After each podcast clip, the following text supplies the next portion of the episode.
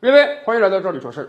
最近一段时间以来啊，不知道大家有没有发现一个挺奇怪的现象，那就是在很多市场，我们发现菜价涨得挺离谱的。以往那个卖两三块钱的菠菜啊，现在都能卖到七八块钱，甚至十块钱。大多数的绿叶蔬菜的价格在最近一段时间以来涨得是非常凶啊。有那个摊贩就说，去年我这个批发黄瓜的时候啊，两块钱一斤，今年批发黄瓜得六块钱一斤了。就这样，你还未必能收到足够的库存。而与此同时呢，猪肉价格已经下跌大半年之久了。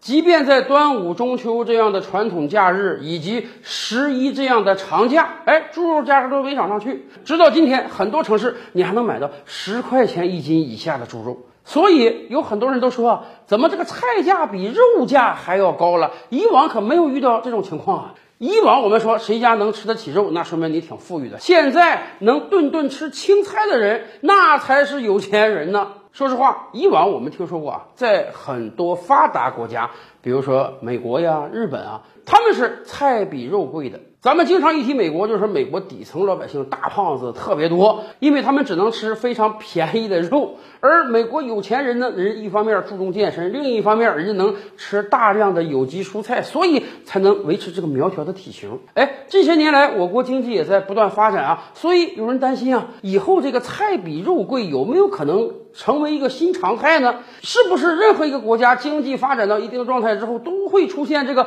菜比肉贵的情况呢？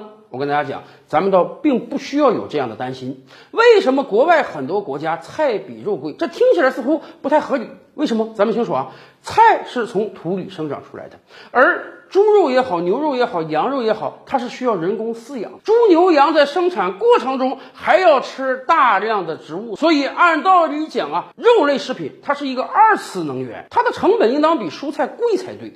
可是咱们也清楚啊，以美国为例，人家搞的是大农业，广袤的土地上用机器化大生产生产出大量的豆类，这些豆类产品呢当做饲料喂给这个猪牛羊，而且猪牛羊也是在大型的养殖场中养殖，进入到大型的屠宰场中屠宰，整个一切都是流水线作业的，所以美国实际上是在用工厂的方式。生产饲料啊，喂养猪牛羊，然后进行屠宰、分割、运输、售卖。正是因为这样一个原因，美国的肉类生产产业这是规模化的，哎，这个价格能降得下来。而蔬菜种植呢，相对而言很难搞这个大规模生产，蔬菜的种植还是要耗费很多人力的。因此，在美国，很多人有这种感觉，好像这个菜比肉贵，而且。美国的农业大生产是得到了政府相当数额的补贴的，所以美国能够提供非常低廉的肉类价格。而我国则不是这个状态。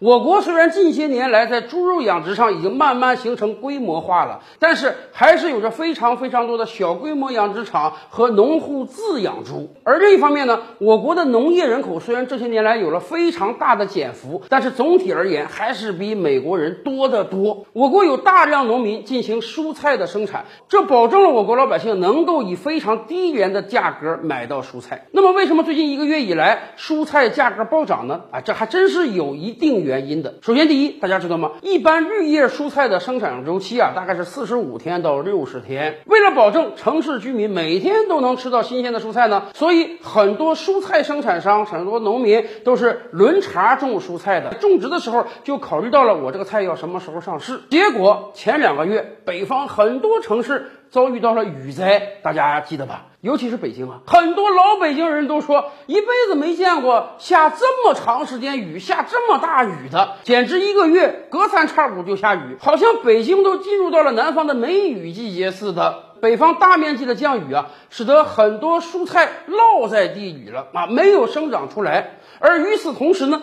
今年由秋入冬又特别快，大家记不记得前两天还穿短袖呢？感觉这个气温怎么老是降不下来？突然一天之内你就得把这个羽绒服找出来了，简直很多城市是一夜入冬啊！温度的迅速下降，对于蔬菜的种植也是不利的。而且最近还有更重要的一个因素，什么因素呢？国际通货膨胀打美国那块传过来了，美国印钞印了一整年了，导致美国国内通货膨胀，物价飞涨。那个时候我们就说啊，美国的通货膨胀迟早要向全球输出的。到目前为止，我国幸亏猪肉价格低廉，所以没有引发全面的通货膨胀。但是，国际油价已经上涨了，国际油价从三四十美元一桶飙涨到超过八十美元一桶，翻了一番了。所以大家发现没有，今年以来。国内成品油价格已经十连涨了，很多城市进入到八时代了。有人说，你这个种菜跟汽油有什么关系？太有关系了。那个蔬菜在田间地头被生产出来，它是需要由交通物流业给运出来的呀。汽油价格猛涨，人力价格提升之后，你这个物流价格就要上涨。于是，在多方面因素共同作用之下。我们菜市场中就会出现了非常多价格高的绿叶蔬菜，比这个肉价还要高。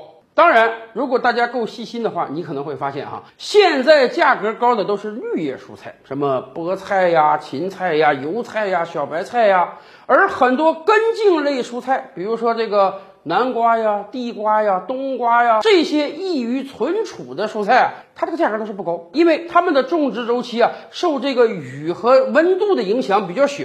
尤其是对于北方城市而言啊，前些年我们很多城市都有这个存储秋菜的习惯，现在正是秋菜大面积上市的情况。这些蔬菜的到来倒是可以缓解现在菜价高的情况。而且刚才我们不是说了吗？蔬菜的生长周期也就是四十多天到五十天左右。所以市场上菜价高这个情况，它不会维持很长时间，马上新一波的蔬菜就会生长出来，到时候我们市场上的菜价就会慢慢的回落下去。从这个意义上讲啊，我们不得不说啊，中国老百姓真是太幸福了，大家知道吗？在人均蔬菜占有量上，在人均水果占有量上，我们是远超世界任何一个其他国家的。发达国家可能是常态，而在我国，可能就是短短的这么一两个月的时间，马上我们的菜价就能回归正常了。